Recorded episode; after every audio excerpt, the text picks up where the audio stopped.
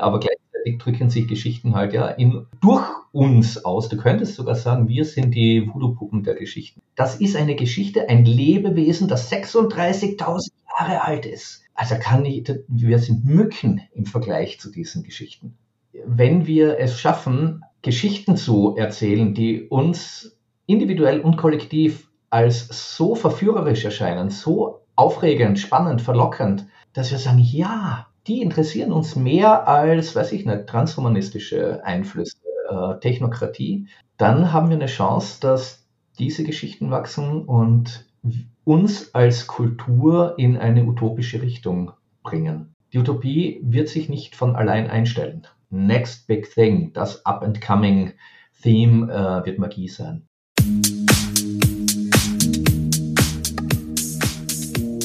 Hallo und herzlich willkommen zum Berggesundheit Podcast, dem Podcast rund um die Themen Gesundheit und Bewusstsein. Gemeinsam mit meinen Gästen erforschen wir spannende Themen ohne Scheuklappen und mit viel Neugierde. Und jetzt viel Spaß.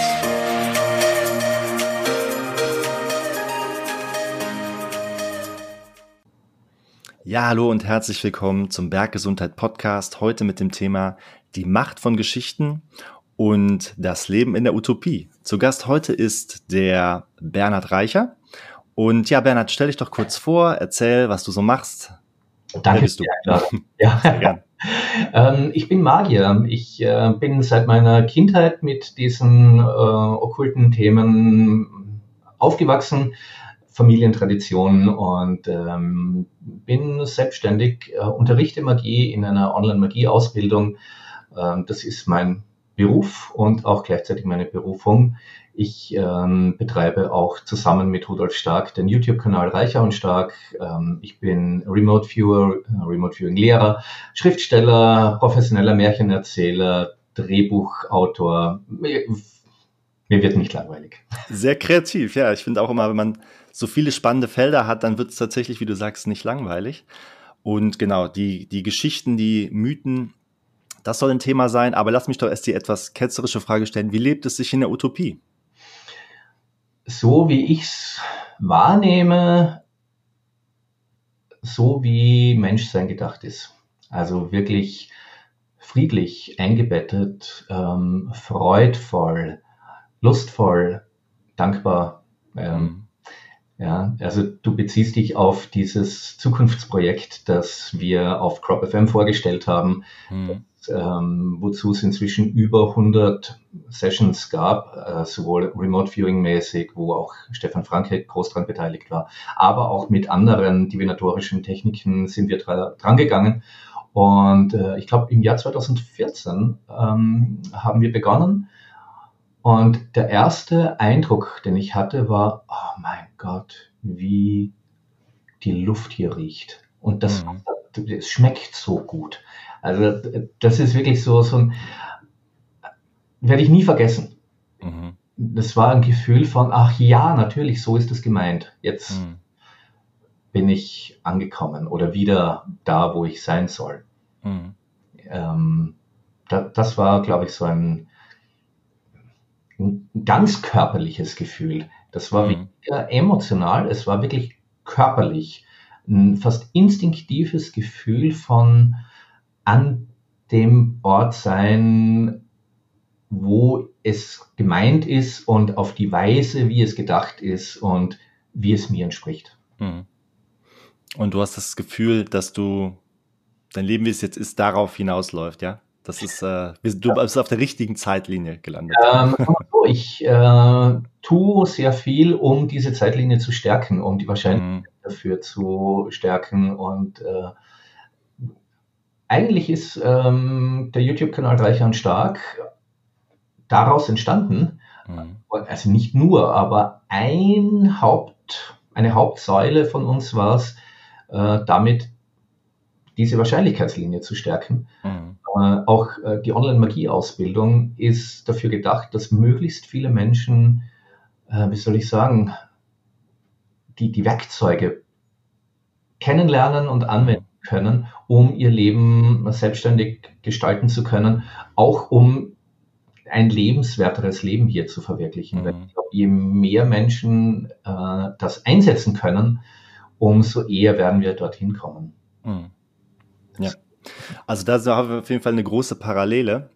Ich habe ähm, vor einem halben Jahr ungefähr ein äh, Human Design Reading bekommen mhm. und sie hat mir immer wieder gesagt, du willst aus der Vergangenheit lernen, um die Zukunft sicher zu machen. Das ist so ein Thema in meinem Leben. Ne? Also Problemstellungen, die in der Vergangenheit aufgetreten sind, analysieren, aus verschiedenen Blickwinkeln sehen, Lösungen finden und das aber wiederum in die Zukunft bringen und die zu einem besseren Ort für alle auch irgendwo zu machen. Das ist ja. äh, auch ein bestimmendes Lebensthema und auch Teil, warum es diesen Podcast gibt. Also da bin ich durchaus im gleichen Feld unterwegs. Genau.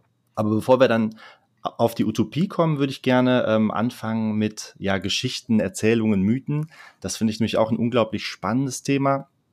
Und ja, auch eins, was mich ähm, seit Kindertagen begleitet. Ich finde, als Kind haben wir noch mal einen ganz anderen Zugang dazu. Und ähm, das erste Mal, dass mir das so aufgefallen sind, dass mh, hm, Geschichten mehr sind als Worte auf einem Papier, war, als ich Fantasy-Abenteuerspielbücher für mich entdeckt hatte. Ich weiß gar nicht, ob du die kennst. Diese Choose Your Own Adventure?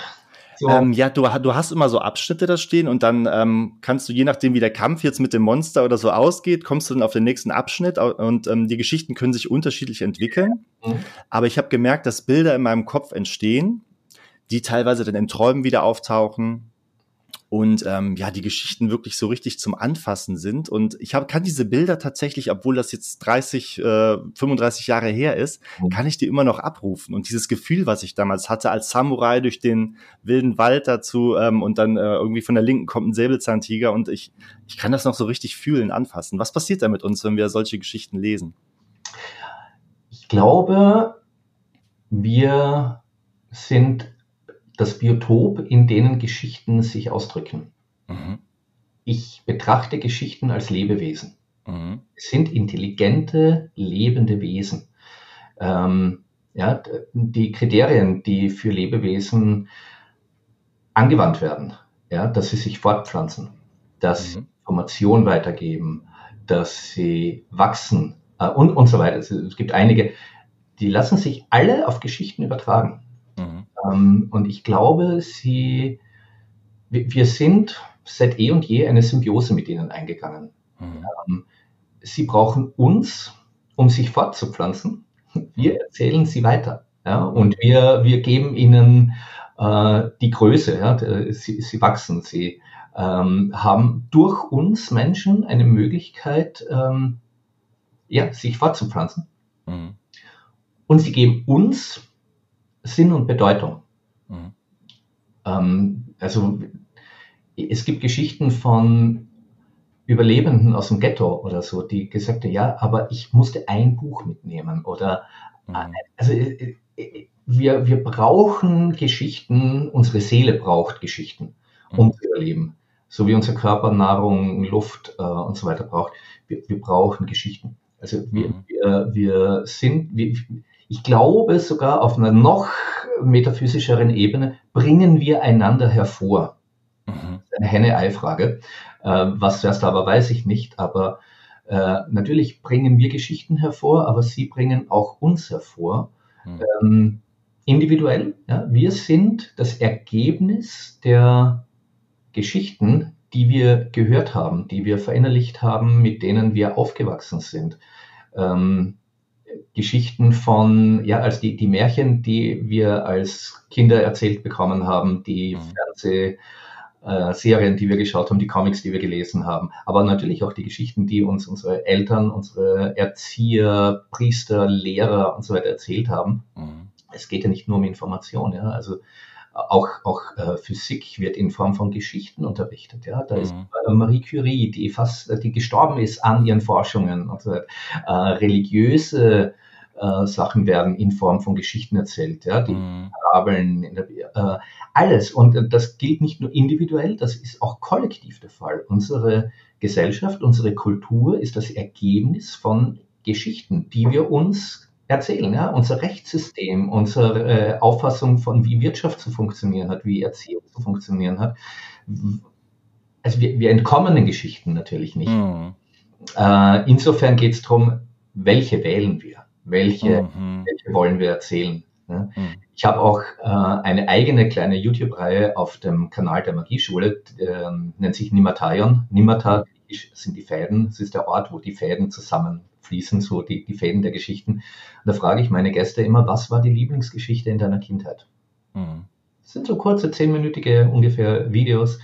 Uh, und quasi alle sagen, boah, diese Frage hat ganz viel ausgelöst, hat mich mm. so Trip Down Memory Lane oder ja. Äh, ganz viel, ganz viel bewegt in mir, um herauszufinden, was war's, was hat mich, und teilweise zieht sich das halt wie ein roter Faden durch bis heute, dass da eine Geschichte so bestimmend ist oder ein, ein Thema, das sich in diesen Geschichten ausdrückt. Ja. Also insofern äh, sind wir Ausdruck von Geschichten, so wie sie Ausdruck von uns sind. Das ist so ein, ein endloser Feedback-Loop. Ja. Also das, was wir auf Papier gedruckt lesen, ist nicht die Geschichte.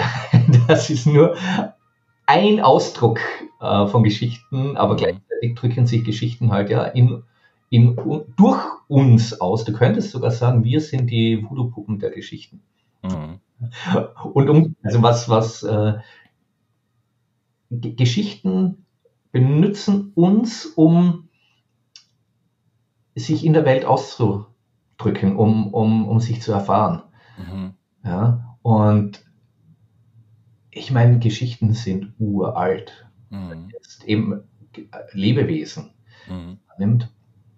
Es gibt ja Märchenforschung und so und viele Märchenmotive, die gehen zurück bis ins Neolithikum. Mhm.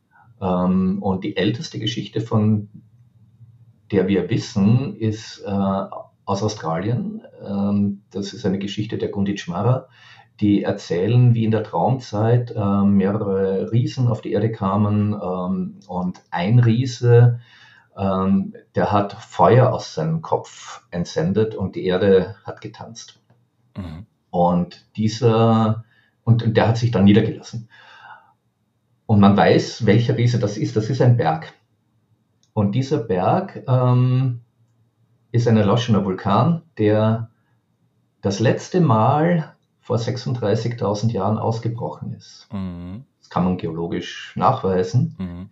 Das heißt, die Erinnerung an diesen Ort und wie die, dass die Erde gebebt hat, mhm. Wurde fucking 36.000 Jahre lang weiter erzählt. Mhm. Das ist eine Geschichte, ein Lebewesen, das 36.000 Jahre alt ist. Also kann ich, wir sind Mücken im Vergleich zu diesen Geschichten. Mhm.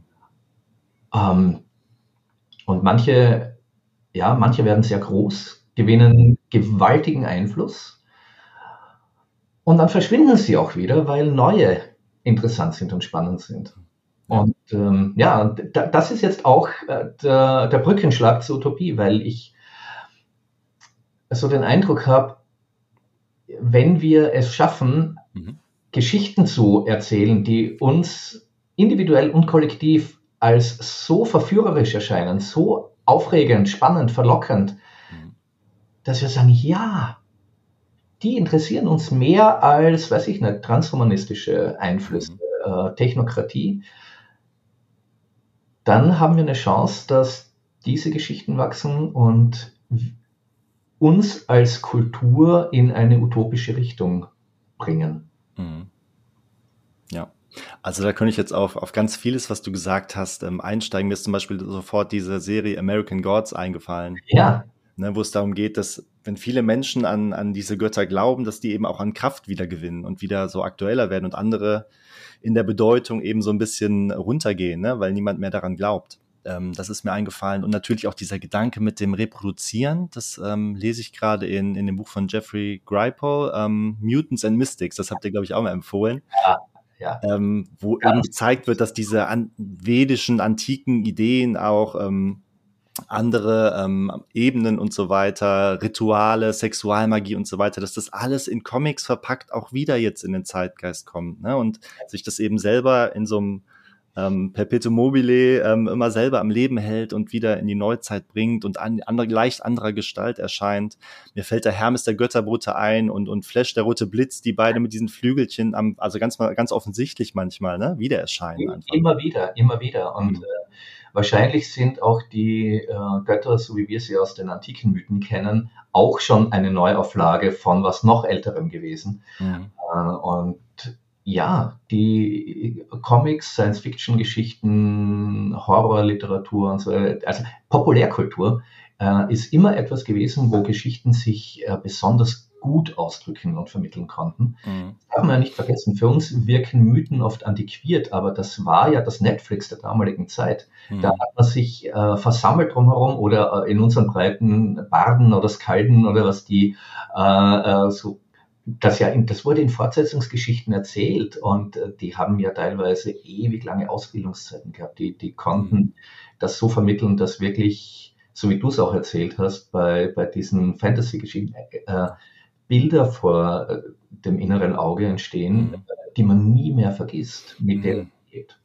Und das ist etwas, was ganz wichtig, diese Bilder sind keine Hirngespinste, das sind mhm. reale Welten.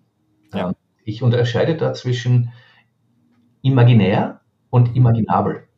Mhm. Das ist ein Wort, das sehr selten ist. Imaginabel bedeutet vorstellbar. Es ist, mhm. Imagination ist ein Wahrnehmungsorgan. Genauso wie unsere fünf körperlichen Sinne und noch ein paar mehr, gibt es auch die Imagination, die äh, nimmt Dinge wahr, die real sind, aber nicht unbedingt physisch. Mhm. Es gibt äh, einen, einen Begriff für die Welt, in der diese Metaphern, diese, diese Visionen äh, und so weiter existieren. Das ist Mundus Imaginalis. Mhm. Ähm, das ist ein, ein Begriff, ähm, den Henri Corbin geprägt hat, äh, Religionswissenschaftler.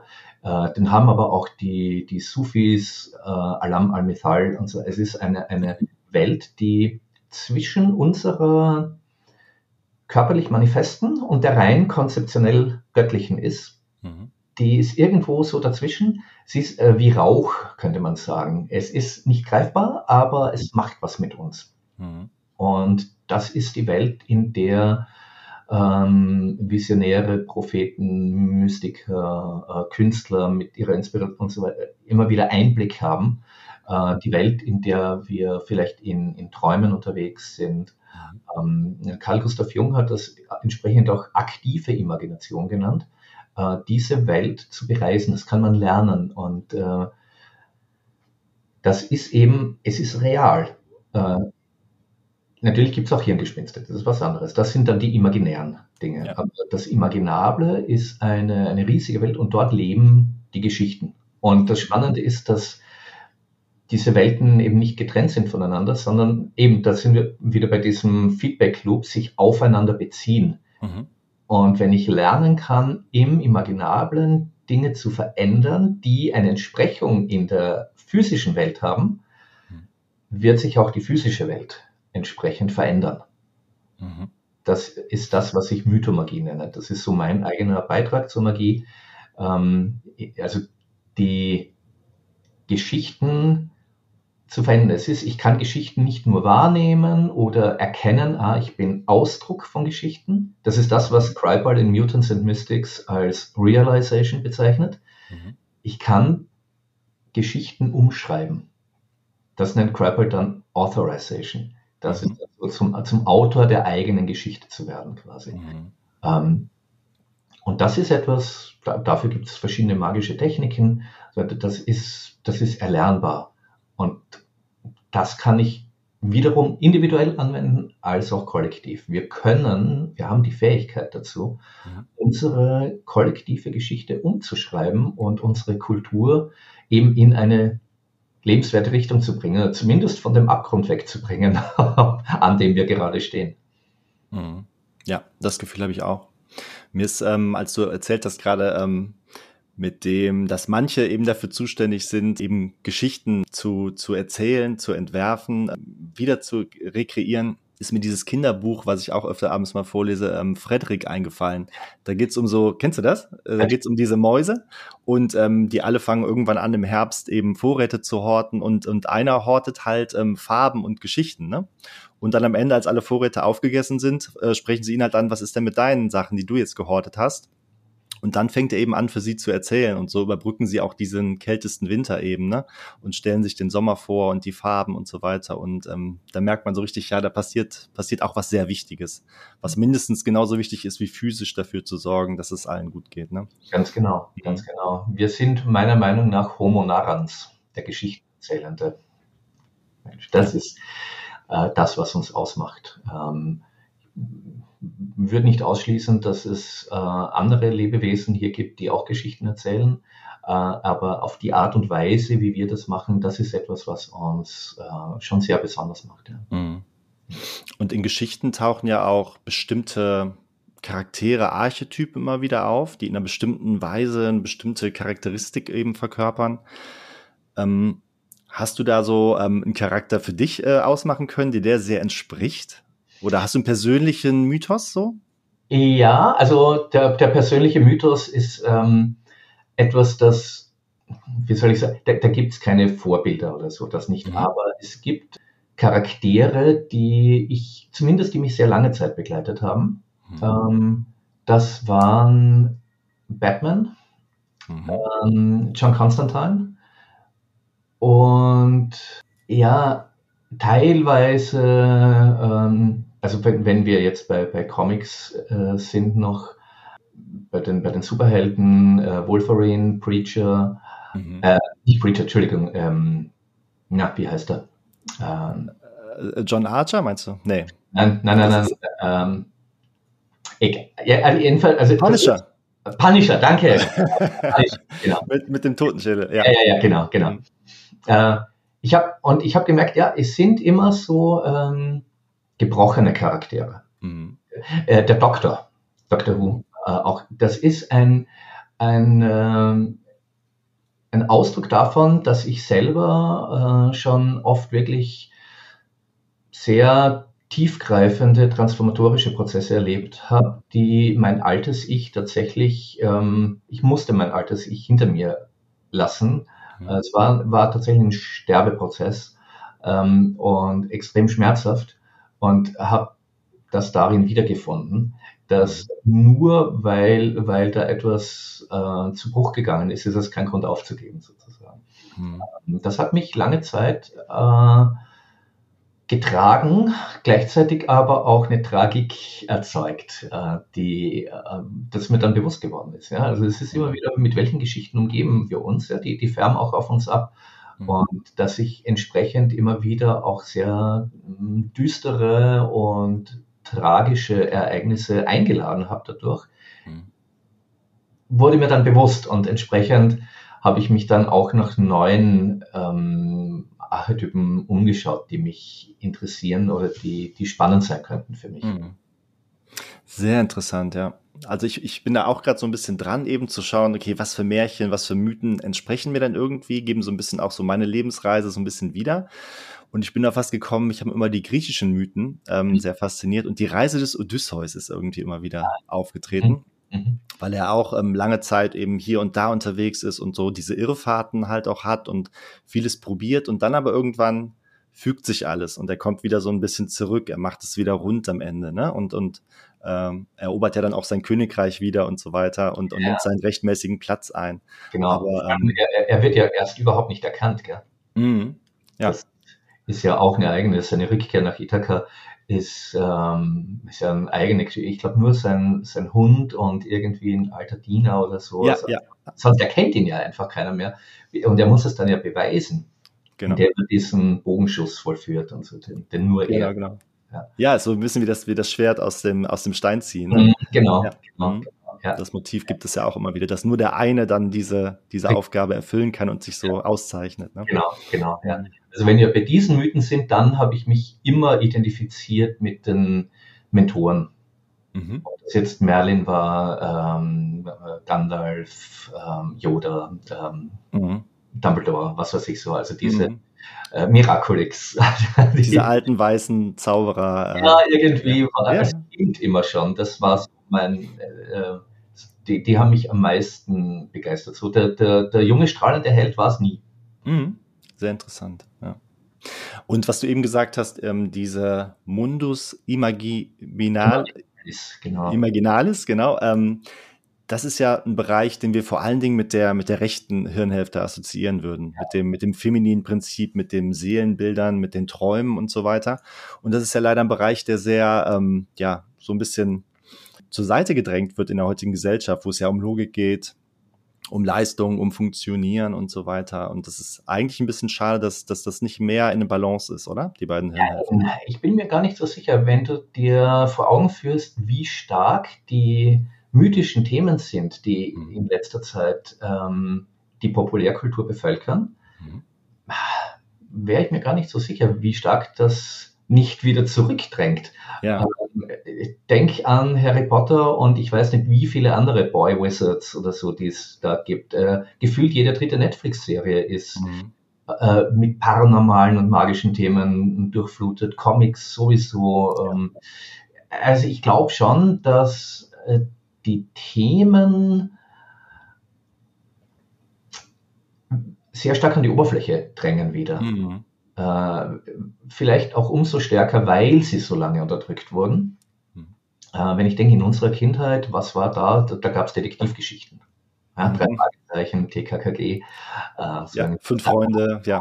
Ja, genau. Quiz noch von Astrid Lindgren und so. Ja, genau, sowas. Genau. Davor waren es diese Abenteuergeschichten von Karl May und so weiter. Da, dafür, also ich habe sie auch gern gelesen, aber es war nicht mehr ganz meine Zeit. Und mhm. bei uns war es eben diese Detektiv-Dinge. Ähm, Inzwischen, glaube ich, äh, meine Nichten, die wachsen mit Harry Potter auf. Äh. Also die, Mag die Magie kommt stärker zurück, ja. Das, ja, ja, ja, das Panel war lange, lange in die Richtung, äh, in diese materielle Richtung gedrängt und jetzt schwingt es wieder etwas zurück, ja. Eben, ja. Und je stärker etwas verdrängt wird, umso stärker drängt es natürlich auch wieder zurück. Ja. Ähm, deswegen, ja, ich bin gespannt. Also es ist ja etwas, was ich seit Jahren sage. Ich, wie gesagt, ich bin in so einem spirituell esoterischen Umfeld groß geworden. Ich mhm habe ein Feeling für die Szene und äh, die Trends und so. Und ich sage seit zehn Jahren, äh, das Next Big Thing, das Up-and-Coming Theme äh, wird Magie sein. Mhm. Ja, das passiert gerade. Das ist, ähm, das ist auch lustig, dass du das sagst, weil ich verfolge auch euren YouTube-Kanal und schaue mir die Videos an und am Anfang war so eine Sperre in mir, die gesagt hat, nee, so, ich finde es spannend, mir das anzuhören, aber das ist so Magie, nee, das ist nicht deins, das wird auch nicht deins werden. Und dann habe ich aber doch gemerkt, wie ich dann zum Vollmond plötzlich gewisse Dinge tue, irgendwie so Ritual eben etabliere und ähm, doch mich dem öffne und dann plötzlich die Rauhnächte fand ich spannend. Ja, was, was, was passiert da? Und dann gibt's ja auch ganz viel Ritual, die man machen kann und Dinge, die man auch mit den Kindern machen kann und so weiter. Und die Magie kommt tatsächlich zurück. Also bei mir, ähm, von meiner Warte aus, kann ich das auf jeden Fall bestätigen, ja. Ja, ja, ja. ja, ja. Mhm. Ähm, und sowohl eben individuell wieder als auch gesellschaftlich. Das ist jetzt nicht direkt Magie, aber halt auch ein Thema, das lange Zeit in den Bereich des Paranormalen geschoben wurde und Spinner und so weiter, äh, UFOs oder mhm. UFOs. Also es ist inzwischen, viele haben es ja noch gar nicht mitbekommen bei uns, immer noch nicht. Mhm.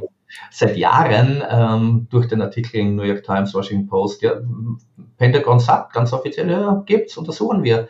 Mhm. Ähm, und alle, die sich drüber lustig gemacht haben, die sind inzwischen ziemlich kleinlaut. Das stimmt. Da gab es auch einen ganz großen Shift, das muss ich sagen. Aber es ist ähm, tatsächlich wahrscheinlich aufgrund der ja immer noch Weigerung der Medien, wobei ich sagen würde, da gibt's jetzt schon hier und da so kleine Ausnahmen, ja. ähm, über das Thema ernsthaft zu berichten. Ne? Das hat ja auch seine, seine Ursachen, warum das so ist. Klar. Aber ich glaube, da bricht auch gerade viel auf, definitiv. Ja. Also das Weltbild wird in allen Belangen breiter, habe ich das Ganz Gefühl. Genau. Und das ist wunderschön. Also, ja. ja. Wobei man da natürlich auch wieder aufpassen muss, äh, zu schauen, was für eine Geschichte wird erzählt. Weil äh, das, was uns da aufgetischt wird zum Thema ähm, UFOs, ist halt auch wieder das klassische Nuts and Bolts Narrativ. Irgendwelche metallenen Flugkörper von Außerirdischen. Mhm. Und das ist eine Hypothese für das UFO-Phänomen, meiner Meinung nach eine der uninteressantesten. Äh, und wenn da jetzt ein bestimmter Spin draufgelegt wird, bin ich auch immer sehr vorsichtig. Mhm. Also auch da wieder, welche Geschichte wählen wir? Welche ist ja. uns dienlich? Ja. Aber es ist ein Anzeichen dafür, dass eben, wie gesagt, das Weltbild weiter wird. Ja. Mhm. ja.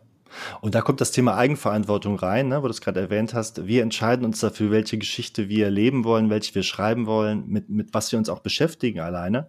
Mhm. Ähm, kommen wir zum Thema Utopie versus Dystopie. Ich weiß noch, ich war immer begeisterter Kinogänger und es gab eine Zeit, das war so, ähm, so 10, 15 Jahre her, da war wirklich äh, die Zeit der großen Katastrophenfilme. Da konntest du wirklich nicht ins Kino gehen, ohne irgendwie die Welt wird zerstört, Außerirdische greifen an. Hm, wir wecken Monster in der Tiefsee, die die Welt zerstören und ich konnte es irgendwann nicht mehr sehen und hören und habe gesagt, nee, damit möchte ich meinen Geist jetzt nicht 24 Stunden beschäftigen, ehrlich gesagt. Und hast das Gefühl, das ist immer noch so oder ist äh hm. Gute Frage. Also bevor ich darauf eingehe, vielleicht noch ein Aspekt oder, oder eine Perspektive darauf. Mhm. Ich glaube, dass wir gewisse, wir sind hier auf diesem, in dieser Realität, weil wir Erfahrungen machen wollen. Mhm. Ähm, und Geschichten bieten eine Möglichkeit, Erfahrungen zu machen, vor allem auch intensive Geschichten. Und äh, bevor wir ein Holodeck haben, ist so Kino ziemlich das intensivste momentan, was es gibt für uns. Insofern ähm, bin ich mir gar nicht sicher, ob die Auseinandersetzung mit Katastrophenfilmen oder, oder anderen unangenehmen Themen nicht vielleicht sogar einen positiven kathartischen Effekt haben kann, mhm. weil wir dadurch kollektiv in gewisser Weise Erfahrungen machen, die wir dann eventuell so in der physischen Realität gar nicht mehr machen müssen. Weißt mhm. du, was ich meine? Äh, ja. Wenn ich, ich, bestimmte Dinge immer wieder erlebt habe im Inneren, ja, äh, imaginabel sozusagen, äh, oder durch, durch meine Imagination, äh, dann ist das einfach so, okay, ja, jetzt kenne ich das Thema schon, jetzt ist es langweilig, jetzt muss ich es in der Außenwelt mhm. unbedingt erfahren. Äh, und ob diese äh, Filme nicht ohne es wahrscheinlich zu wollen, eine Funktion dafür erfüllen ja, ja. ja ist das, das, ist äh, eine super interessante Hypothese, ja. Ob es nicht am Ende wieder genau auch so sein sollte, ne? dass das so ein Schwerpunkt war und dass deswegen viele Leute sagen, boah, ich kann es nicht mehr hören. Jetzt muss was anderes her, eine andere Version. Genau, genau. Ähm, und ich glaube, wir befinden uns, um jetzt deine, deine Frage zu beantworten, gerade auch hier an so einem Scheideweg, der ähm, jetzt zeigt, in welche Richtung soll es denn gehen. Mhm ähm, dass es, oder welche, welche neuen Geschichten werden denn interessant für uns. Mhm. Ich habe ähm, viele Jahre lang Drehbuch unterrichtet und ich kann mich genau erinnern, dass ich, das war Ende 90er Jahre oder Anfang wirklich Nuller Jahre, habe ich dem Drehbuchautoren gesagt, Leute, passt auf, auch wieder, the next big thing, das, was jetzt kommen wird im Kino und auch in Serie, sind Märchen und Mythen. Mhm. Hä? Blödsinn. also das, das wird das nächste große Ding. Äh, und ja, abgesehen von Herr der Ringe und was das alles nach sich gezogen hat, Superhelden. Das sind moderne Mythen, haben wir ja schon kurz angesprochen, Jeff Kreiper. Ähm, ich meine, und das ist inzwischen jetzt aber auch schon so überladen, dass man einfach, oh, bitte nicht schon wieder der übliche Superheldengekloppe ist. Es interessiert nicht mehr. Mhm. Ähm, das ist jetzt, das war die letzten 20 Jahre, ja, und jetzt ähm, habe ich das Gefühl, sind wir, und eben, oder Katastrophenfilme, also mhm. jetzt, jetzt wären wir soweit, dass es neue Filme, neue Geschichten braucht und ich, ich glaube, sie suchen gerade, wie verrückt. Ja. Mein Hollywood ist tot. Das ist, das, Serien sind das, wo Geschichten ja. wirklich erzählt werden, wo Innovation geschieht. Mhm. Ähm, ich hoffe drauf, dass da interessante, spannende, utopische Dinge jetzt kommen. Ja. Ja, mir fällt, wo du das gerade gesagt hast, ähm, ja, zwar ist Kino tot, aber die Guardians of the Galaxy sind mir eingefallen. Die sind cool. Weil die auch alle irgendwo gebrochene Charaktere sind, ne? Total. Und irgendwie kaputt, aber sie finden sich für den guten Zweck zusammen, ne? Sie stehen auf, sie überwinden ihre Probleme und im richtigen Moment agieren sie alle zusammen, um dann eben das große Ganze zu retten und, und ja. ja, die sind auch die, die sind neuartig. Mhm. Da haben sie, also ich war echt, echt positiv überrascht, ja. Mhm. Was mich jetzt, jetzt halt aktuell begeistert, ist Dune. Dune? Also, ja. Mhm. Ja, also dieses unfassbar schwer zu verfilmende Buch, oder Buch, das ist ja so eine Wahnsinnsreihe sogar. Mhm. Ähm, der erste Teil war schon sensationell. Ich habe mir gedacht, wow, ja, danke. Mhm. Und äh, jetzt zu dem Zeitpunkt, wo wir es aufnehmen, gibt es erst zwei Trailer vom zweiten Teil. Ähm, mhm. Großartig. Also dafür yeah. ins Kino zu gehen. So, es gibt schon noch natürlich. Ja, ja, spannender Tipp auf jeden Fall. Das mhm. äh, muss ich nachholen. Ich habe so ein bisschen Angst, äh, Pandoras Büchse äh, zu öffnen und den Herr der Ringe anzusprechen, weil ich weiß, dass du auch ein äh, Riesenfan bist. Aber da war es auch so, dass ich, ähm, meine Mutter hatte mir das irgendwann vorgelesen als Kind irgendwie und ich habe auch ganz lebhafte Bilder in Erinnerung. Als ich die Filme geguckt habe, ist das alles so wieder hochgekommen. Und äh, wenn man diese Welt von Tolkien betritt, irgendwie fühlt man, man spürt, dass da mehr ist, so, dass da wirklich was existiert. Das ist so unglaublich greifbar alles und die Welt der Zwerge, die, die, diese Runenschrift und man, da ist einfach so viel dahinter und so viele Menschen, die das schon gelesen und auch ihre, ihre ja. Imagination angeworfen haben und das ist, ja, so äh, also, ich, ich muss gleich eine Warnung aussprechen. Freundeskreis einen Spruch, fragt Bernhard nie nach Tolkien. Oh, oh, den hätte ich vorher wissen müssen. Stunden nicht mehr auf, so ungefähr. Und, und, Tolkien ist für mich so ein Paradebeispiel dafür, dass ähm, das ist real. Es ist eine imaginable Welt und Tolkien selbst hat sich ja immer als Chronist bezeichnet, nicht als Erfinder dieser Geschichten. Er hat ja auch, äh, kann man ja nachlesen, auch in seinen Briefen und so, dass er, dass er das wirklich äh, entdeckt hat, nicht erfunden. Mhm. Das ist, äh, das, der hat mit seiner Imagination tatsächlich Forschungsreisen betrieben und, und hat das freigelegt. Ein anderes Beispiel wäre bei uns nicht so bekannt leider Ursula K. Le Guin, die Earthsea-Romane, Erdsee. Ähm, und die hat das auch so, die hat das so gesagt, die ist erst ja vor kurzem gestorben, äh, die hat das auch gesagt, das ist nicht etwas, das ich erfinde. Ähm, Earthsea gibt es und ich bin dort hingereist und musste dann mich mal zurechtfinden und musste durchs Schreiben entdecken, mhm. wie es dort aussieht, was die Menschen dort oder die, die Wesen dort umtreibt.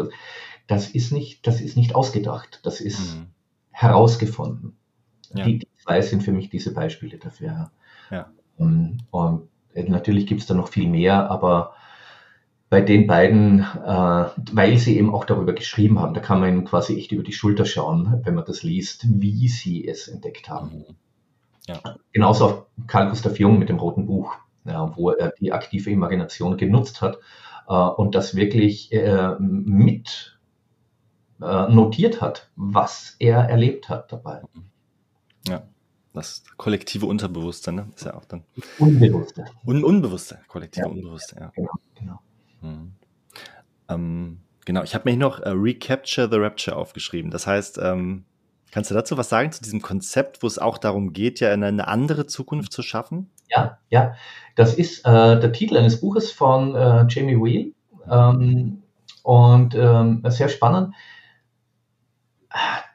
der hat, also der Rapture ist ein Begriff, ähm, der bei uns nicht so geläufig ist, äh, die Entrückung. Das ist aber in Amerika zum Beispiel bei ganz vielen ähm, ähm, nominellen Christen ein, ein Begriff, nämlich die körperliche Entrückung. Also so wirklich diese mhm. Vorstellung, die, also die Gerechten oder die, die sich an die Regeln halten, werden am Ende aller Tage dann wirklich so körperlich in den Himmel verhüllt. Ähm, entführt. Und äh, das Problem ist, dass viele von denen wirklich äh, zu, zutiefst konservativ oder evangelikal sind äh, mhm. und die diesen Tag nicht nur herbeisehnen, sondern aktiv herbeiführen wollen. Und äh, viele Evangelikale auch äh, an sehr, sehr einflussreichen Schaltstellen in der Politik und Wirtschaft und so weiter sitzen mhm. und äh, Entscheidungen eben dahingehend äh, treffen, um diesen äh, Endsieg ihres Gottes herbeizuführen. Ja, meine, das ist eine Geschichte. Wieder, mhm. da, die, da, die, leben eine Geschichte und treiben diese Geschichte ganz bewusst voran, was ich für saugefährlich halte. Mhm. Und ähm, eben Recapture the Rapture wäre eben so, schauen wir, wie können wir diese meiner Meinung nach fatale Entwicklung ähm, ja, umdrehen, wieder, wieder die Geschichte davon umschreiben. So, das ist das, wie, wie Jamie Wheel das äh, angeht. Und er bringt einige ganz praktische Möglichkeiten, was man tun kann, wie, wie das möglich ist, wie man sich selber in andere Bewusstseinszustände versetzt äh, und wie man das dann wieder integrieren kann und so weiter. Also es mhm.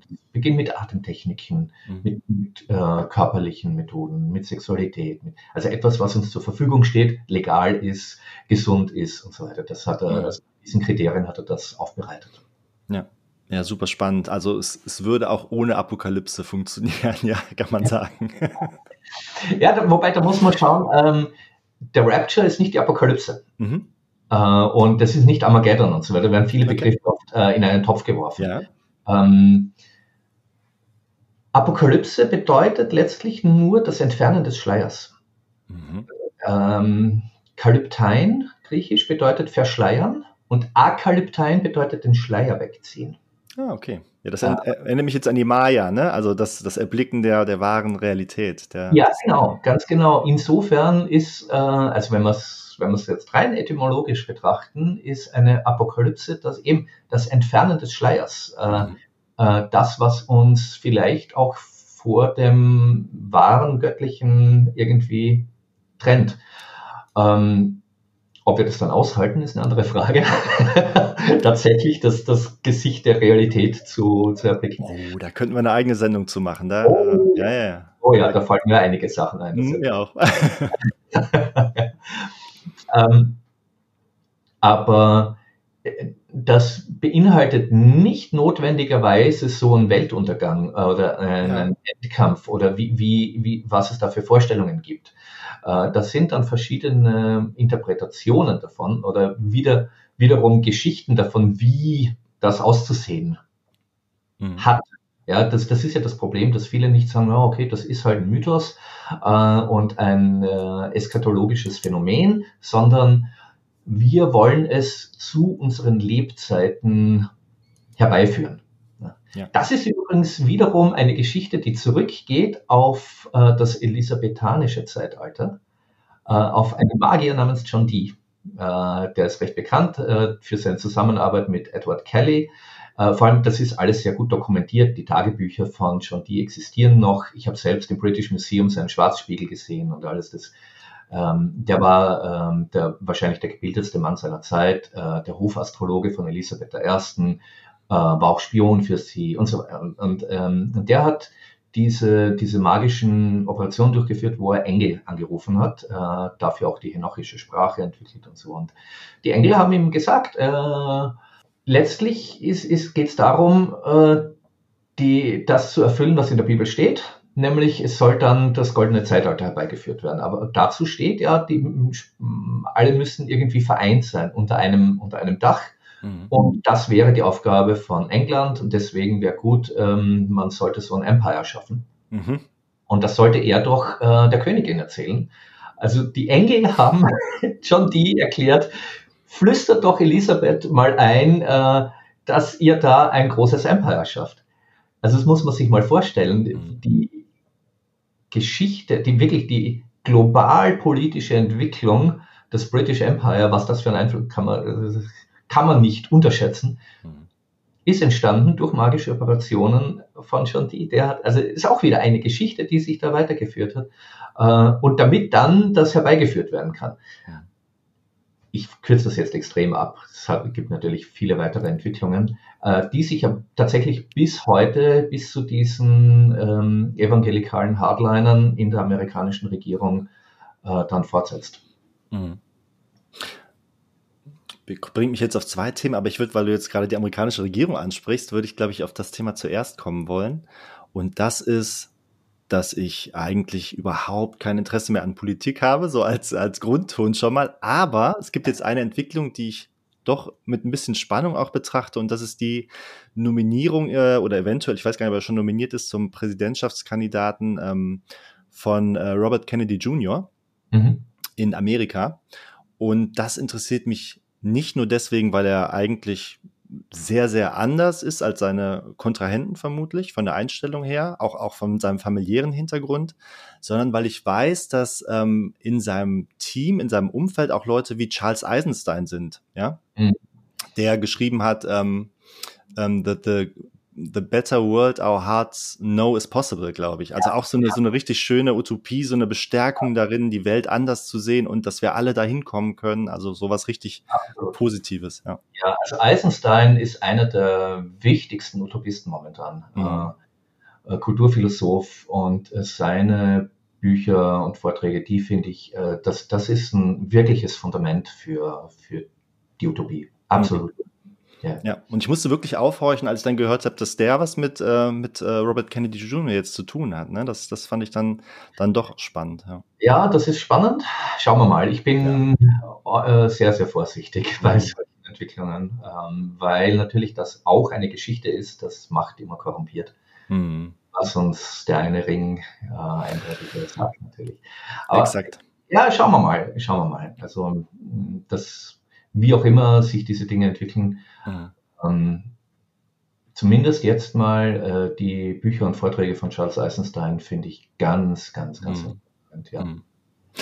Und auch die, die Geschichte der Kennedys, die, die finde ich auch wahnsinnig faszinierend. Und auch die Idee, dass eventuell mit der Ermordung damals von John F. Kennedy mh, hm, eben eine Zeitlinie irgendwie vielleicht in die Realität gekommen ist, die uns doch vom goldenen Zeitalter eben viel weiter weggebracht hat. Ne? Das ist eine Möglichkeit. Mhm. Wer weiß. Gell? Ich meine, es gibt ja einen Roman von Stephen King, Der Anschlag, äh, wurde auch mhm. verfilmt als 11, 22, 63 oder so, diese, ähm, äh, wo jemand in die Zeit zurückreist, um die Ermordung von Kennedy zu verhindern, es zum Schluss schafft. Und dann kommt und merkt so, oh. War schlecht? War richtig, na, die Welt hat sich nicht gut entwickelt. Oh, okay. Äh, er wäre kein guter Präsident geworden. Und mhm. das, wir wissen es halt nicht. Ja? Das ist immer so, ähm, und natürlich ist das, es gibt nie nur einen Faktor. Mhm. Es, die, die, die Welt ist immer ein Geflecht aus so vielen verschiedenen Geschichten. Mhm. und wir haben jeden Tag ganz viele Möglichkeiten, äh, Schmetterlingsflügelschläge äh, zu setzen, sozusagen, ja? Mhm. also, die sich dann wiederum groß auswirken können. Ähm, deswegen, ich glaube, es wird nicht der eine Faktor sein oder das eine Moment. Das, natürlich gibt's große Dinge, mhm. die ähm, Wenden hervorrufen, in der Dramat die dramaturgische Wendepunkte in unserer kollektiven Geschichte sind. Mhm. Ähm, aber wie Gandalf sagt, sind es die kleinen Dinge, mhm. die, die es ausmachen. Mhm. Ähm, diese everyday acts of random, uh, small random kindness. Einfach mhm. so. Ich glaube, das ist wesentlich wichtiger. Ähm, das ist die Falle, in die Saruman tappt, dass er auf diese großen politischen Entwicklungen setzt. Mhm. Ja, und Gandalf sagt, nein, nein, es sind wirklich, es sind diese kleinen Taten der kleinen Leute, äh, die jeden Tag vollführt werden. So, mhm. das ist auch die Chance, die ich sehe tatsächlich in dem mhm. Ganzen. Weil im offenen Kampf haben wir eh keine Chance. Was willst du gegen Mordor ausrichten? Vergiss es. Ja. Ähm, gegen das Empire uns stellen, nee. das, das ist nämlich, das sind die Methoden des Empire. Mhm. Und da ist das Empire einfach nicht besiegbar. Mhm. Ja. Das äh, ist ein ja, super schöner Gedanke, super spannender Gedanke und auch was, was ich täglich versuche eben zu praktizieren, mir vorzustellen, ich bin in der Utopie und die Utopie einfach zu leben. Ich mache mein Leben so gut ich kann. Ne? Ich, ähm, man hat damit einen tollen Einfluss auf sein Umfeld, ohne jetzt irgendwas da belehren oder erklären zu wollen, aber einfach, indem man tut, indem man das verkörpert, was man sehen will im Außen und nicht darauf zu warten, dass im Außen das passiert, damit man so sein kann. Exakt. Sei die Quelle dessen, was du erfahren möchtest. Mhm. Ähm, ich kann mich erinnern, äh, ich hatte mal Besuch von einer Geliebten, die ähm, hier war bei Freunden und die gesagt, du weißt du, äh, ich, bei uns, ich, ich wohne total alternativ, uns kommen Leute besuchen und, und halten es für kaum möglich, was wir hier haben. Aber wenn ich euch besuche, dann fühle ich mich wie der letzte Spießer. äh, aus meiner Sicht lebt ihr schon in der Utopie. Das ist doch Wahnsinn, was ihr hier habt miteinander. Ähm, das ist nicht, es wird natürlich auch nicht so sein, so Schalter umlegen, Klick und jetzt ist Paradies. Äh, nein, es wird eine graduelle Entwicklung sein. Mhm. Und äh, eben jeder kleine Akt, den wir dazu beitragen können, bringt das in diese Richtung. Und das ist eben menschenfreundlich begrüßen, äh, Ausdruck sein davon. Ähm, und das ist ja ganz wichtig, was äh, Rudolf und ich auch auf Crop FM immer wieder betont haben, wenn wir darüber gesprochen haben. Die Utopie wird sich nicht von allein einstellen. Das ist nicht, und äh, die, die Frage kommt immer wieder, ja, wie weit ist es denn jetzt? Wie weit sind wir denn? So, als ob, hey Leute, wir sind nicht dafür verantwortlich. Wenn, dann sind es wir alle. Mhm. Äh, und ich, ich, deswegen reagiere ich inzwischen schon fast allergisch auf den Satz, wenn jemand sagt, na, wir werden es dann ja sehen. Mhm. Nein, wir werden es gestalten. Ja, du musst es machen. Ja. ja. ja. Und das ist für mich auch ein großer Unterschied zwischen ähm, 2012 und dem Ende des Maya-Kalender. Und da wurde ja auch unglaublich viel erzählt und projiziert und so weiter. Und dann ist genau am, ich glaube, 21.12. ist äh, eben nichts passiert. Und nicht am nächsten Tag war, waren wir alle in der fünften Dimension. Da habe ich auch darauf gewartet, dass im Außen, ich habe mir das gewünscht, dass was passiert. Ne? Und ich war dann natürlich so ein bisschen enttäuscht, ja, ist nichts passiert. Und jetzt ist tatsächlich, es schmeckt, es schmeckt danach. Ich bin, habe das Gefühl, ich bin Teil davon. Die Zeitqualität ist jetzt reif dafür. So, ich ein ganz anderes Gefühl dazu. So. Ja, ja. Und wir, wir können es eben, wir können es gestalten. Das ist das Spannende. Hm. Das, ähm, ich bin selber immer wieder überrascht, wenn ich ähm, mir diese alten Aufzeichnungen anhöre oder, oder unsere Notizen vergleiche, wie treffsicher wir da waren. Äh, was heißt wir? Ja, wir haben es koordiniert, wir haben viel gemacht, aber wie gesagt, da waren, da waren keine Ahnung, Dutzende Menschen dran beteiligt. Mhm. Und die Ergebnisse waren halt immer wieder so übereinstimmend. Ähm, im, also ich würde sagen, zu 85 Prozent deckungsgleich. Mhm. Immer wieder. Und äh, die Metapher, die wir dafür verwendet haben, sehr früh schon war, ich glaube seit 2015, war die eines Trips. Mhm.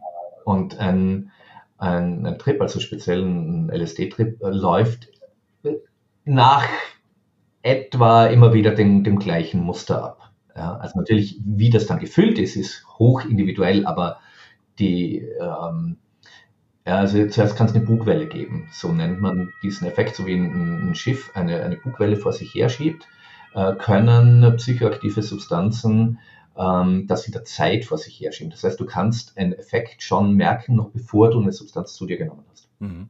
Äh, dann gibt es den Moment des Einnehmens, äh, dann passiert mal eine Zeit lang nichts, dann gibt es immer unweigerlich diese Frage, so spürst du schon was?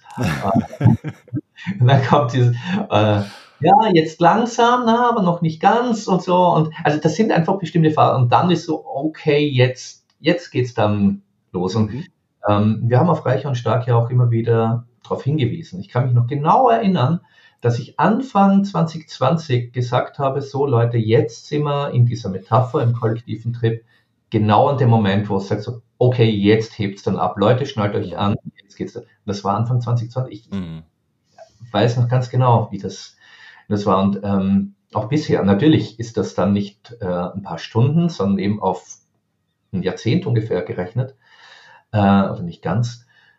Aber die Proportionen waren immer sehr passend. Mhm. Und ich habe auch das Gefühl, so ja, jetzt, wir können jetzt wirklich was machen, weil dafür, ja, das ist ja auch die Chance von, äh, es gibt ja auch psychedelische Therapie, also dass man in einem veränderten Zustand dann entsprechend Traumata auflöst, Schattenseiten integriert, äh, neue Visionen äh, bekommt oder, oder sich neu ausrichten kann. Und so. Mhm. Ähm, das schaffen wir halt, indem jeder seine eigenen Themen, seine eigenen Baustellen mhm. löst, wie möglich. Ja. Und wenn ich, so, wenn ich das bei mir betrachte, was bei mir an Entwicklung stattgefunden hat in den letzten Jahren und auch rundherum, ähm, ja, also da sehe ich ganz viel. Mhm. Ja, ich sehe auch sehr negative Entwicklungen, ganz klar. Äh, das gehört wahrscheinlich auch dazu. Mhm. Weil die Geschichte muss ja spannend bleiben. Mhm. muss ja auch dazu kommen, dass, dass, dass wir zum Schluss dann so, ah, gerade noch haben wir es geschafft. genau, ja. Nee, exakt. Und ähm, ja, von mir hundertprozentige Bestätigung für das, was du sagst. Also die, die Transformation Kraft, äh, Transformationskraft dieser letzten drei, vier Jahre vielleicht, die ist unglaublich enorm. Und ich habe es auch so erlebt, ähm, dass die ganze Corona-Pandemie eine sehr, ja, manische, sehr wirklich stimmungsmäßig sehr anspruchsvolle Zeit war, alle auch so in so einen kollektiven Wahn so zu einem gewissen Teil verfallen sind. Viele Schattenthemen natürlich auch hochgekommen sind, ne? eben durch dieses sehr intensive Erleben und auch Befeuerung und so weiter, wollen wir jetzt gar nicht so drauf eingehen, aber ähm, unglaublich viel hochgekommen ist und jetzt ist vielleicht so das Durchatmen, die Integration der Dinge, die hochgekommen sind. Zumindest mal zeitweilig, das ist noch nicht vorbei. Hm. Meinst du, wir müssen noch ein bisschen durchs Feuer? ja. ja. Ähm, es ist ja eben die weiteren Phasen sind, es steigt stark an und da ist schon ganz viel los und so. Und dann gibt es eine Peak-Phase. Ähm, da passiert eben ganz viel von diesem Verarbeiten, Transformieren, Integrieren, Neues entdecken und so. Und dann geht es mal wieder ein bisschen runter und dann kommt aber noch ein zweiter Peak. Hm. Und ähm, ich habe das Gefühl, also der dauert nicht mehr so lang, äh, aber ist nochmal ein, ein Ding und so. Und jetzt, also es ist jetzt gerade Sommer 2023, ich habe das Gefühl, auf den bewegen wir uns gerade zu. Mhm. Ja. Ja, passt auch, also alles passt zusammen. Auch die, wenn man so das astrologisch so ein bisschen verfolgt, was für Zeitqualitäten gerade vorherrschen, ne? Dann ähm, dass das Nominose kommt in die Materie und so weiter, diese, diese ganzen Achsen, ähm, ja. finde ich auch unglaublich spannend, mich da immer wieder mal rückzuversichern, ob ich das so empfinde nur oder ob das auch tatsächlich irgendwo noch geschrieben steht. äh, das ist äh, auf jeden Fall auch spannend. Ich würde gern ähm, zu einem Buch, was du auch empfohlen hattest, was mir auch unglaublich weitergeholfen hat, mehr sachbezogen ist, mh, hm, eingehen. Ich weiß nicht, ob du das noch so präsent hast. Das ist Der entstörte Mensch von mhm. äh, Petra Bock. Ja, ja, ich habe es gerade nicht mehr so präsent, aber mhm. ich weiß, dass ich es wirklich gern gelesen habe und auch ganz wichtig für die Utopie. Ja. Mhm. Ja, also für alle mehr ähm, sachbezogene Menschen vielleicht. Ne, ist keine Geschichte, aber sie ähm, hat ja eine langjährige Coaching-Praxis und erkannt, dass Menschen immer wieder in die gleichen Gedankenspiralen, auf die gleichen Probleme stoßen, die sie eben am Fortschritt irgendwo hindern. Legt das sehr akkurat dar und entwirft dann aber, und das finde ich sehr schön, diese Idee der Vivilisation nennt sie das. Mhm. Ja, also wirklich eine Welt, in der jeder da wirkt, so wie er kann, nach seinen Talenten, so wie er auch möchte und dass dadurch unglaubliche Synergien entstehen. Ja, dass wir uns von vielen Zwängen, glaube ich, einfach lösen sollten und wirklich gucken, wie kriegen wir das in Synergie für alle am besten hin. So. Ja. ja. Das ist, äh, war, war ja. auch so eine schöne Vision, die ich zwischendurch mal da aufgenommen hatte von ihr. Absolut, ja. Ja, ja. Äh, ich finde auch ein ganz, äh, ein Buch, das Mut macht. Mhm. Und, und das brauchen wir gerade, Geschichten, die Mut machen. Mhm. Ähm, weil, ja, wenn wir uns ähm, anschauen, die Entwicklungen von irgendwelchen Tech-Giganten äh, und, und eben transhumanistischen äh, Vorstößen, da kann man schon leicht mal entmutigt sein. Ja? Wie gesagt, das ist die versammelte Macht Mordors. Da, dagegen, was, was willst du da machen? Und auch da hilft mir wieder äh, ja, Großmutter Ursula K. Le Guin, die, äh, von der gibt es ein ganz berühmtes Zitat, das sie in einer, in einer Rede mal gehalten hat, als ein Preis verliehen wurde. Äh, so sinngemäß, die Macht von Adligen und Königen mhm. schien ihr irgendwann mal unüberwindlich und keiner kam überhaupt auf die Idee, dass wir ein anderes als ein Feudalsystem haben könnten. Mhm. Aber wir haben neue Geschichten entworfen jetzt in mhm. meinem ja, und ähm, so ähnlich ist es heute auch mit, ähm, mit diesen Kapitalisten, turbokapitalistischen Strukturen, mhm. äh, die uns unüberwindlich scheinen und äh, alternativlos. Aber so wie damals auch, indem wir äh, so direkt gegen die angehen, das wird es nicht sein. Mhm. Aber es braucht, es braucht neue Geschichten, mhm. die, dann, die dann was auslösen. Ja, ähm, Onkel Toms Hütte mhm. ist eine fiktive Geschichte, die aber so viele Menschen in den USA auf die unsagbaren Zustände der Sklaverei aufmerksam gemacht hat, dass ähm, wirklich eine Änderung im Denken und im Empfinden stattgefunden hat. Mhm. Und das war nicht der einzige Faktor, aber ein mitbestimmender Faktor dafür, dass äh, es Bestrebungen dann gegeben hat, äh, die Sklaverei zu beenden was dann halt auch im amerikanischen Bürgerkrieg gemündet ist, was natürlich nicht schön war. Ja. Und ich glaube, äh, Abraham Lincoln hat äh, Harriet Beecher Stowe getroffen, die den Roman geschrieben hat, und gesagt, Sie sind also diese kleine Frau, deren großer Roman äh, diesen Krieg verursacht hat. Mhm. Es ist einfach eine Geschichte. Mhm. Ähm, ich, ich glaube, äh, auf die Weise können wir dran vorbei, indem wir nicht sagen, ah, das ist einfach nur schlimm und nur böse und so weiter. Dann werden wir nämlich entweder so entmutigt wie Denethor oder, oder schlagen uns sogar noch auf die, auf die Seite von Mordor, wie Saruman, äh, sondern schauen, wie können wir eben, was gibt es für Alternativen? Mhm. Und wie können wir einander unterstützen? Das hat ganz viel damit zu tun, ähm, zu, zu kommunizieren, uns eben so wie du es gesagt hast, immer wieder auch zu, zu schauen, wie geht es dir so, das abzugleichen. Mhm. Und dafür brauchen wir ganz wichtig ähm, Freunde. Ja. Das ist ja auch etwas, äh, Tolkien ist einer der ganz wenigen Schriftsteller, der Freundschaft thematisiert. Mhm. Ähm, und vor allem brauchen wir das analog. Ja? So sehr ich Online-Meetings mag und brauche und das natürlich praktisch ist, ähm, auch jetzt, wir können das jetzt ja nicht aufnehmen ohne, mhm. aber darüber nicht vergessen, dass wir uns immer wieder physisch treffen. Das ist etwas, was wir auch auf Reich und Stark auch immer wieder betonen. Leute, dieser, dieser Austausch, der ist durch nichts zu ersetzen. Das ist ganz, ganz wichtig. Und ähm, ich, das Schöne ist, viele sagen ja, wie sollte denn das gehen? Ich, bei mir, ich kann mit niemandem drüber reden. Ähm, ich, ich höre jetzt immer wieder von Leuten, die sagen, ich war genau so und dann habe ich euren YouTube-Kanal geschaut und habe plötzlich gemerkt, ich bin nicht allein. Mhm. es gibt Menschen, die Worte haben für das, was in mir vorgeht. Äh, und da gibt es ein Konzept dafür. Ach, das ist ja spannend. Äh, das kann, hat das in einen Kontext gesetzt. Jetzt habe ich von äh, zwei meiner Magieschülern, äh, die haben jetzt auch einen Podcast begonnen, äh, mhm. Brokered. Äh, und da haben sie erzählt, ja, das war, äh, also diese Crop FM-Sendungen zu Utopie und Reich und Stark, das hat sie durch diese unsäglichen Jahre der Pandemie geführt. Das war, daran konnten sie sich festhalten und haben gemerkt, okay, wir sind nicht allein, da gibt es noch andere da draußen. Ja. Das ist unfassbar berührend zu merken, okay, ja, indem wir unsere Geschichten erzählen, entstehen Verbindungen. Ja.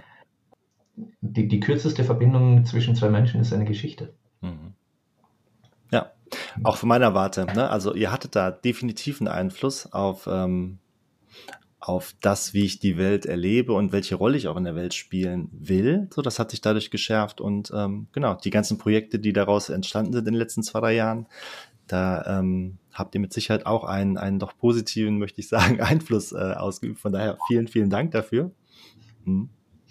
Danke. Und ähm, ja, lass uns vielleicht, ähm, ich finde es schön rund. Hast du noch irgendwas, was dir auf dem Herzen liegt, was du gerne loswerden würdest? Spontan fällt mir gerade nichts ein. Ne? Mhm. Dann würde ich dich vielleicht ganz kurz zu einem ja, kleinen Gedankenexperiment zum Schluss einladen. Und mhm. zwar, wenn wir uns in die Zukunft versetzen, die ihr auch teilweise geviewt habt, ja, also die Technik dient den Menschen, Menschen arbeiten zusammen, leben nach ihren Interessen zusammen, sind freier in allen Beziehungsformen auch. Die Natur hat sich erholt, wir haben den Planeten nicht zugrunde gerichtet, wir haben es irgendwo, ja, sieht so aus, geschafft. Wir erforschen das Innen und das Außen. Hm. Und du blickst zurück, wohlwollend, auf das, wie wir heute oder vielleicht auch in den letzten 10, 20 Jahren so gelebt haben und wenn du denen rückblickend eine, eine Message geben könntest, ähm, wie, wie haben wir es am Ende geschafft? Wie haben wir das hingekriegt? Was wären die besten Tipps? Mhm. Danke, super Frage. super Frage. Dranbleiben. Mhm. Nicht das große Ding angehen, sondern jeden Tag kleine Schritte. Körper, ganz wichtig. Ähm, nicht zu sehr äh, vergeistigt oder, oder emotional, sondern Körper. Wirklich achte auf, auf die Signale deines Körpers, Verkörperung, äh, in den Zellen gespeicherte Traumata äh, zu lösen. Ähm, ein, ein Gefühl dafür entwickeln, was es bedeutet, wirklich verkörpert zu sein. Ähm, alles, was damit äh, zusammenhängt, auch äh, dem körperlichen Instinkten zu vertrauen, äh, lustvoll zu leben, ähm, wirklich zu, ja, zu genießen. Mhm. Ja, und, und wirklich so ein dieses, dieses ähm, Gefühl zu haben, weil das führt dazu, mehr in der Welt zu sein. Mhm. Ja, das ist ja auch etwas, wir, wir, wir trennen uns immer noch. Wir sagen, ja, die Natur ist schön und wir brauchen wieder mehr Verbindung. Wir sind Natur. Mhm. Äh, diese Vorstellung, so da, da, ist Natur und da sind wir. Nein, wir sind da, wir sind Ergebnis der Natur, wir mhm. sind hervorgekommen, genauso wie Tiere und so, wir, wir sind das. Ähm, und dieses, dieses nicht nur kognitiv zu wissen, sondern immer mehr äh, wahrzunehmen. Das ist nicht, das ist nichts Kognitives, das ist auch nicht unbedingt was Emotionales, das ist ein, ein, eine verkörperte Wahrnehmung. Mhm. Ähm, also das ist, da, das ist ein, ein, ein ganz wichtiger Strang. Dann, ja, was ich schon gesagt habe, dieser, dieser Austausch, dieser, dieser physische Kontakt. Die Vernetzung. Mhm. Vernetzung, ganz genau. Ähm, und Humor. das ist gut, ja. äh, sich wichtig nehmen und gleichzeitig aber auch nicht zu wichtig. Mhm. Ja. Balance wiederfinden. Yep. Ja. Mhm. Über sich selber lachen können. Ja. Ähm, und das, ja, ja, das sind, glaube ich, jetzt so die Dinge, die, mhm. die kommen. Danke für die Frage. Sehr, sehr gerne. Finde ich ähm, ja, einen wunderbaren Abschluss, den du hier geliefert hast möchte dir ganz herzlich danken für das Gespräch und dich noch fragen, wo können dich die Leute erreichen, wenn sie jetzt neugierig geworden sind auf mehr? Ja, äh, auf äh, www.magieschule.at. Mhm. Äh, da gibt's alles, was ich anbiete, äh, von Präsenzseminaren, aber vor allem eben auch die Online-Ausbildung ähm, oder Einzelkursen, die man äh, erwerben kann. Es gibt regelmäßig den Magischen Salon, ähm, kostenlos, äh, immer wieder zum neuen Thema, wo man mir Fragen stellen kann, austauschen. Ähm, und da sind eben auch Kontaktdaten. Das ist also auf magieschule.at. Mhm. Ja, wunderbar. Das packen wir nochmal in die Show Notes. Und dann äh, entlasse ich dich in einen hoffentlich schönen sonnigen Tag und ähm, bedanke mich nochmal, dass du da warst. Vielen Dank. Und die Einladung schon. Wir haben ja festgestellt, es gibt bestimmt noch zwei, drei Themen, über die wir auch nochmal quatschen könnten. Komm doch gerne zurück. Ich drauf. Super. Bis dann. Tschüss. Mach's gut. Hallo, ich hoffe, diese Episode hat dir genauso viel Freude gemacht wie mir. Und ich würde mich super freuen, wenn du meinen Podcast abonnierst oder mir eine tolle Bewertung dalässt oder am besten beides. Bis zum nächsten Mal.